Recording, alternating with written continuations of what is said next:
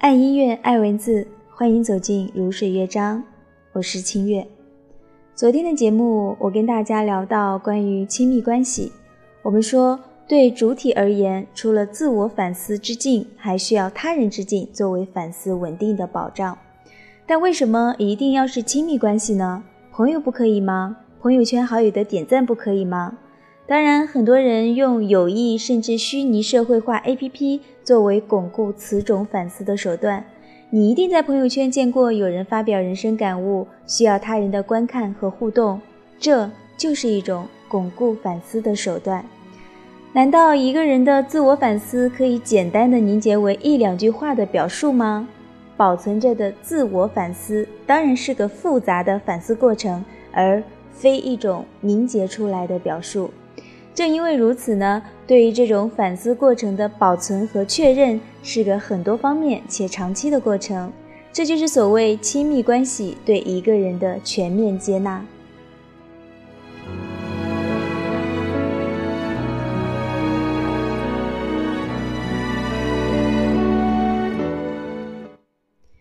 全面接纳在过去有很多的误解，当然不是针对流俗意义上的生活习惯，实际在亲密关系的磨合中，对具体生活习惯的意义和改变是很多的。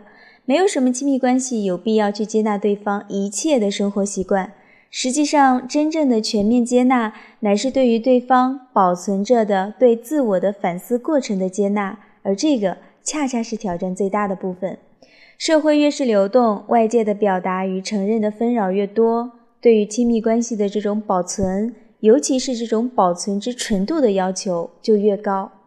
网上总是有这样的一种笑话，说男孩看出女孩不高兴，反复询问女孩到底有什么不高兴的，女孩不回答，然后转头上网抱怨自己没有人理解。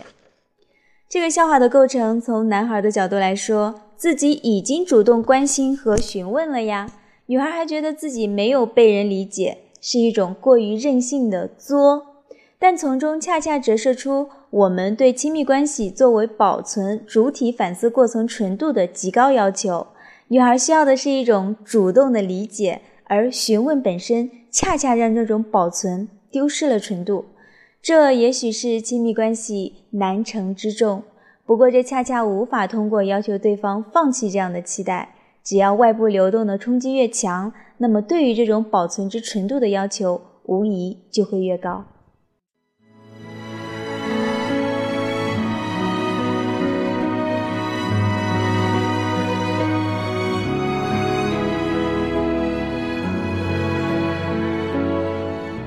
第三个方面，当爱情成为彩票。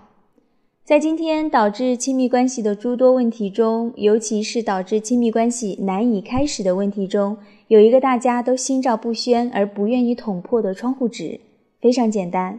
今天的男孩女孩们，很多人在微信上都有不止一个具有亲密关系潜力的对象，因此他们之间形成了多对多的关系，这让亲密关系的开始变得很困难。因为开始一段亲密关系，即意味着需要切断所有其他具有亲密关系潜力的对象，这也让开始一段关系的成本突然增高。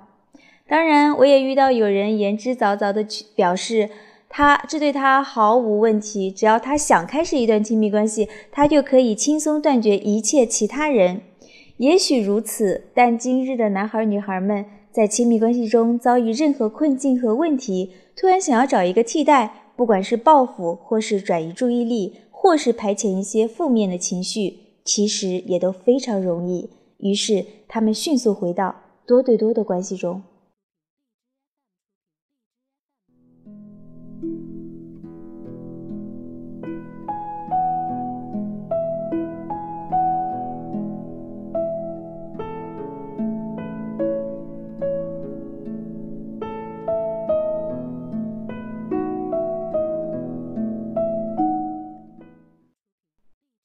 删除好友再加回来困难吗？拉黑、解除拉黑，同样也只需要两三次点击的操作。这是一个奇怪的新问题。一对一亲密关系中出现他人，本是一个亲密关系要经历很长时间才需要干扰的问题，但在今天，这已经普遍的成为，甚至在亲密关系还未开始之前就已经形成的一大阻碍了。这背后的非情感要素是非常明显的。试想，作为一个微信，最符合其利益的情况是每个人都有很少但很紧密的关系，还是每个人都有很大量但比较疏离的关系呢？显然是后者。也正因为如此，这样的 APP 也是为着此种目的。而设计的。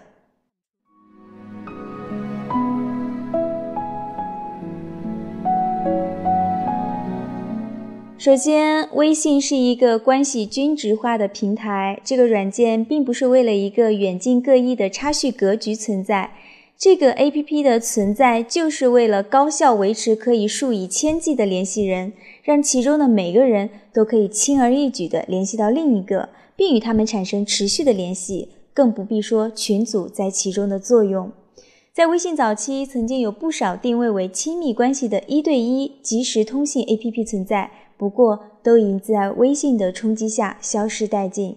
这让我们可以直观地感受到一个不同：在自然世界中，人际关系的亲疏会直接影响他们交往的成本，而开始一段有亲密关系潜力的交往，基于人际间的压力。和最初需要使用信件或电话等成本较高的通讯方式难度是不小的，因此，一段在生活上距离接近的亲密关系，比起其他关系是自然的交往优势。但在微信上，人与人之间的交往成本是均等的，将一段关系推进到具有亲密关系的潜力，成本已经被压缩到几乎可以忽略不计，只需要两三句不负责任的承诺和好感，而一段亲密关系中。如果双方是在家各自与手机相处，则他们之间的沟通成本甚至大于微信上的另外一个人。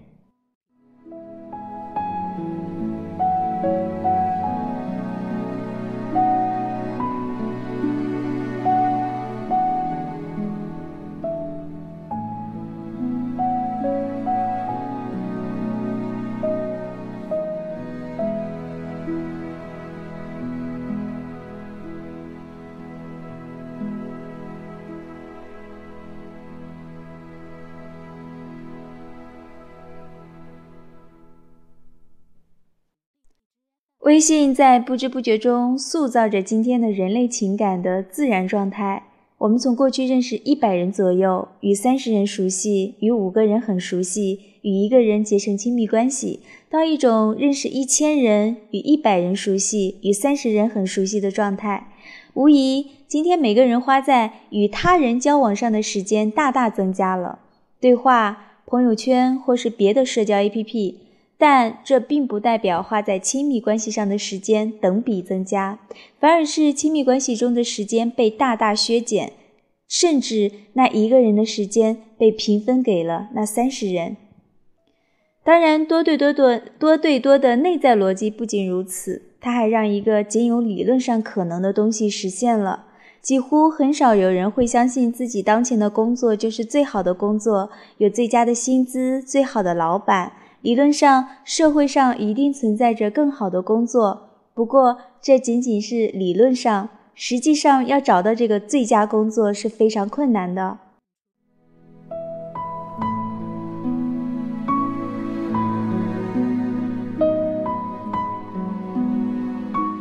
那么，同样，理论上一定存在着更契合的亲密关系，更符合的性格，更好的外貌。在有微信之前，这同样只存在于理论上；但是在现在的社交软件上，这种总有更好的冲动和可能性从理论进入了现实。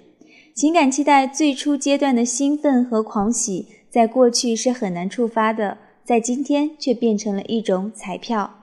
谁知道下一个群里有什么样的人？或是在社交软件上，谁知道我刷到的下一个人是什么样的？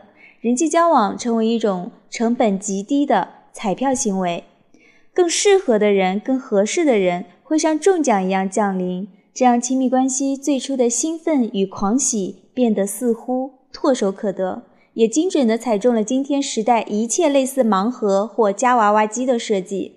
亲密关系成为了一种全新的运气消费形式，你总是难中大奖，但一直保持着自己中小奖的投注过程，似乎也是一种不错的替代。这样，我们每个人将自己通过自拍、朋友圈的编排，塑造为这样一张平平的彩票，投入这个巨大的运气市场。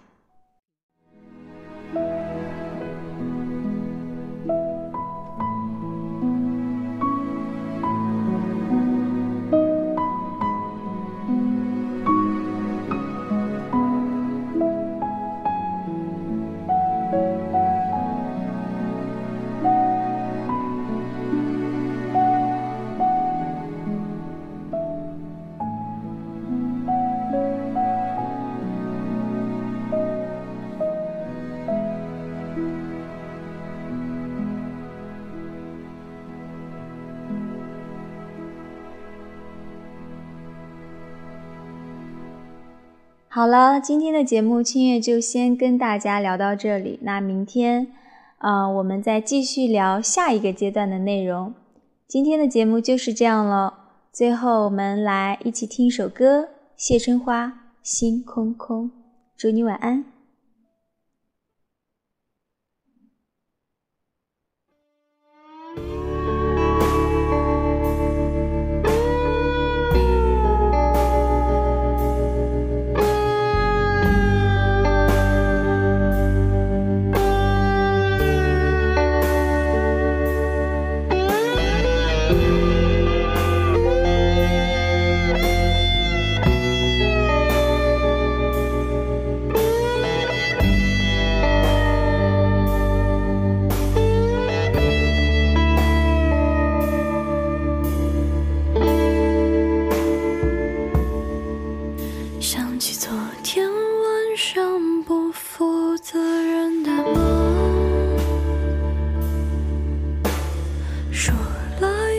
知你会不回头。